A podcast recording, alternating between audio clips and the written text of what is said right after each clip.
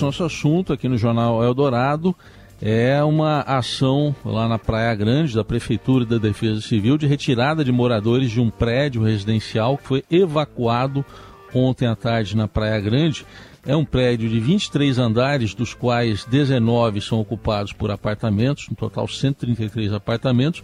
De acordo com o Corpo de Bombeiros, havia um, as, ali uma constatação de que as colunas do edifício estavam danificados, danificadas e esse prédio então foi interditado, fica ali na Avenida Jorge Rage, no bairro Aviação, com um bairro muito conhecido na Praia Grande. Mas para a gente entender um pouco mais a situação desse prédio, estamos aqui na ponta da linha com o tenente Maxwell Souza, que é porta-voz da Defesa Civil do Estado de São Paulo. Tenente, um bom dia, obrigado pela presença aqui na Eldorado. Bom dia, Heisen, bom dia, Carol, bom dia a todos que bom nos dia. acompanham. Sempre um prazer falar com todos vocês. É, Tenente, qual o último balanço que o senhor tem? Como é que a Defesa Civil do Estado está acompanhando esse caso e qual é a situação nesse momento nesse prédio? Heisen, desde ontem à tarde, né, quando esse fato aconteceu, nós estamos acompanhando e monitorando essa situação ali em Praia Grande, um prédio com 133 apartamentos, um prédio muito grande, que, é, que serve tanto para veraneio, né? Nós temos informação, é, segundo o síndico ali do prédio, que é mais, mais ou menos 30 unidades são de veraneio e o restante são de pessoas que realmente residem ali. O prédio estava bem movimentado, né, em virtude do feriado de carnaval, quando as pessoas ouviram esses estalos, eram sons muito altos, houve o cisalhamento, né, que é o rompimento parcial de três vigas, três colunas de sustentação que ficam no subsolo. Várias vistorias foram feitas ao longo do dia né, de ontem, a parte da tarde inteira foi atuando ali com a Defesa Civil do município, com o Corpo de Bombeiros, engenheiros da Prefeitura também, da Secretaria de Obras, Secretaria de Urbanismo e a própria construtora. A construtora é uma construtora local, regional ali da cidade de Praia Grande, enviou equipes para lá também e eles constataram que havia necessidade de uma obra emergencial para conter né, esse, esse avanço dos rompimentos das colunas. Então, ao longo de toda a noite, foram instaladas estacas de sustentação, tanto no segundo subsolo quanto no primeiro subsolo. São 23 pavimentos, sendo 19 de moradias e o restante é o térreo e as garagens. Então, essa sustentação é para garantir que o prédio não caia. Então, nesse momento, há uma condição ali de estabilidade desse prédio para que, ao longo do dia, né, dessa quarta-feira, eles possam fazer novas análises para verificar se é possível manter esse prédio em condições habitáveis. Uhum. E aí, portanto, permitindo que as pessoas retornem a, a entrar e, enfim, consigam pegar seus pertences e, e retomem a vida. Tenente, a, quando o senhor fala sobre rompimento de colunas, e são três, de quantas estamos falando? O quão é, grave é a situação ali, pensando na estrutura do prédio? Olha, o prédio não tem uma informação exata de quantas colunas ele, ele possui ali na sua base de sustentação, mas são várias delas, né? É, quem mora em prédio acho que consegue imaginar, na garagem do prédio sempre tem aquelas vigas, mas shopping centers também, né? Aquelas vigas mais robustas que ficam espalhadas no pavimento. Foram essas que se romperam, foram três dessas. Né? Uhum. O cisalhamento é, o, é, é, quando há sobrecarga, né? Provavelmente uma sobrecarga, e aí é como se fosse uma explosão onde o concreto ele se espalha, ele se, se desprende ali, né? E fica, as vigas ficam à mostra.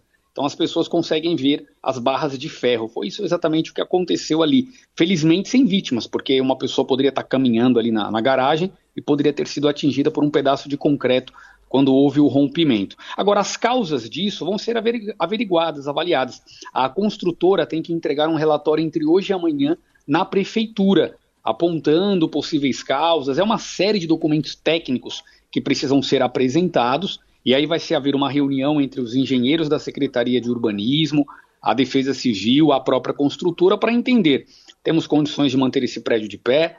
Quais obras vão ser necessárias então? Que tipo de material nós vamos precisar empregar aqui? Carbono, concreto? Qual tipo de, de, de matéria-prima vai ser necessária para que esse prédio possa ser restaurado? Nós tivemos um caso semelhante ali em Praia Grande também o ano passado, em Oceã, e o prédio foi restaurado e as pessoas moram lá até hoje normalmente, né? Sabemos do, do transtorno, mas é, para essas pessoas que tiveram que passar a noite fora de casa, mas entre hoje e amanhã a gente acredita que já se inicia uma obra naquele local, mas repito, caso isso seja é, aprovado pela prefeitura.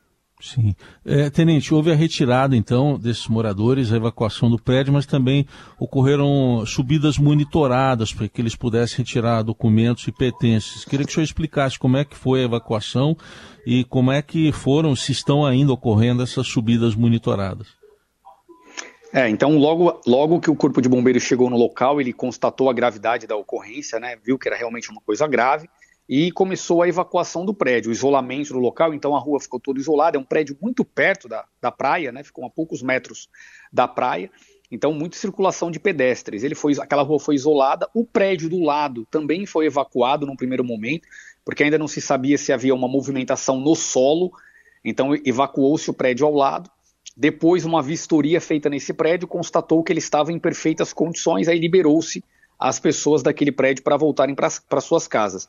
É, o que já nos denotou que a movimentação de solo inicialmente foi descartada, porque somente o edifício é, danificado é que teve problemas, né? os prédios do lado não tiveram nenhum problema. Depois que houve esse início das obras emergenciais, isso ali por volta de 18 horas já, porque a ocorrência foi às 14, por volta de 18 horas começaram a fazer a sustentação desse subsolo. Aí então o Corpo de Bombeiros e a Defesa Civil do município avaliaram a possibilidade das pessoas voltarem. Inclusive, muitos moradores estavam pedindo para voltar para casa só para pegarem os pertences, porque moram em outras cidades, né? Estavam ali apenas é, de, de, em viagem, né, no feriado do carnaval. Queriam só pegar suas coisas e retornar. Isso foi feito. Todo mundo que subia, subia acompanhado por um bombeiro. Eles iam subindo pela escada, então foram 19 andares de escada para quem mora no último andar. Iam subindo é, uma, a pessoa do 19 e a pessoa do primeiro andar. Então foi de forma ordenada até que chegou-se na metade do prédio, né? Subia o do primeiro andar e o do último andar. Isso até que todo mundo conseguiu subir e retirar o que, o que precisava. Agora, quem mora ali teve realmente que passar a noite na casa de um familiar ou na casa de um amigo. E isso vai perdurar ao longo do dia, como eu disse, até que se possa entender que tipo de obra vai ser necessária. Importante só é, recomendar né, às pessoas que nos assistem e nos ouvem agora a importância de acionarem os órgãos emergenciais assim que deparam-se com uma situação como essa. Então, quem está nos acompanhando, né, se notar rachaduras nos prédios, no prédio, rachaduras consideráveis, né, não são aquelas pequenas trincas aparentes no acabamento do imóvel, mas sim rachaduras onde eu consigo ver o outro lado da parede, onde passa um dedo. Isso tudo é uma coisa grave, tem que acionar o Corpo de Bombeiros pelo 93 e a Defesa Civil pelo número 199 para a gente poder avaliar a situação. Está conversando com o Tenente Maxwell Souza, porta-voz da Defesa Civil aqui do Estado de São Paulo. Aproveitando a sua participação aqui, Tenente, queria que o senhor fizesse um balanço dessas chuvas que atingiram boa parte do Estado de São Paulo, a Grande São Paulo, litoral, e que trouxeram diversos problemas para algumas cidades nesse comecinho madrugada, né? Desde ontem, madrugada de quarta-feira de cinzas. Carol, foi muita chuva, né? Começou a chover ontem, a Defesa Civil do Estado emitiu um alerta para chuva. Ah, o alerta ele tem vigência de ontem, né, dia 13 até amanhã, dia 15. E o que nós previmos realmente aconteceu. A gente alertou a população, agradecemos à imprensa, porque sempre reforça os nossos alertas né, nos seus programas, nos seus telejornais, e de fato aconteceu. Para você ter uma ideia, a cidade de Cotia registrou vários pontos de alagamento, transbordamento de alguns córregos, e isso se justifica pelo volume de chuva. Choveu em um período de 12 horas, ali, desde o começo da noite até o começo da manhã, 165 milímetros de chuva. É muita água, para quem nos acompanha ter ideia é, cada milímetro de chuva é um litro em um metro quadrado. Então a gente está falando que choveu 165 litros né, em um metro quadrado durante pequeno espaço de tempo, aquela chuva forte, né, característica de verão. Na capital foram quase 100 milímetros, foram 91 milímetros. E choveu de forma generalizada em toda a grande São Paulo. É, tivemos um rompimento ali de um muro no cemitério do Araçá, na região do Pacaembu. Graças a Deus ninguém ficou ferido ali, somente os, os danos materiais no, no, no, no cemitério. E pontos de alagamento, né? Durante toda a madrugada também foram mais de 13 pontos de alagamento. O Corpo de Bombeiros recebeu 48 chamados para quedas de árvore. A notícia boa é que não houve o registro de nenhuma vítima de todos esses transtornos que foram registrados durante a madrugada. Agora, ao, durante esse dia, a gente já percebeu que a temperatura está um pouco mais baixa, isso em virtude da frente fria, que gerou essa chuva, inclusive, e tem mais chuva para hoje. Então é importante a população ficar atenta, né? Muitos retornam para o trabalho, as ruas voltam a ter grande circulação, então é importante ficar atento, porque na parte da tarde tem condição para novos temporais aqui na capital e na Grande São Paulo. Tenente, esses alertas são muito importantes. Queria que o senhor nos deixasse, a gente sempre divulga aqui, mas como é que as pessoas podem ter acesso a esses alertas que são recebidos por SMS, né?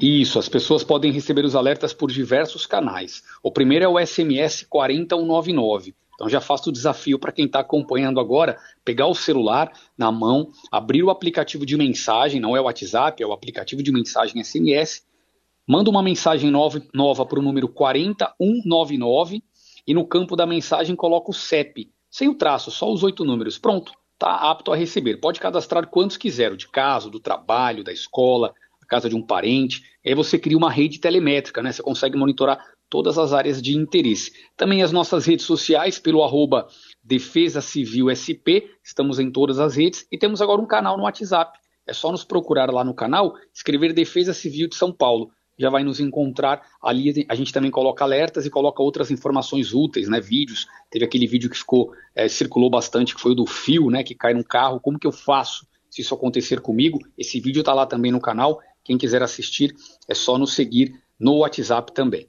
Muito bem, a gente agradece aqui ao Tenente Maxwell Souza, porta-voz da Defesa Civil do Estado de São Paulo, falando com a gente sobre esses dois temas, a evacuação de um prédio eh, no bairro da Aviação em Praia Grande e também essas chuvas das últimas horas que ainda vão continuar pelos até amanhã, pelo menos, em São Paulo. Muito obrigado, Tenente, até uma próxima oportunidade. Nós agradecemos, um forte abraço a todos, até a próxima.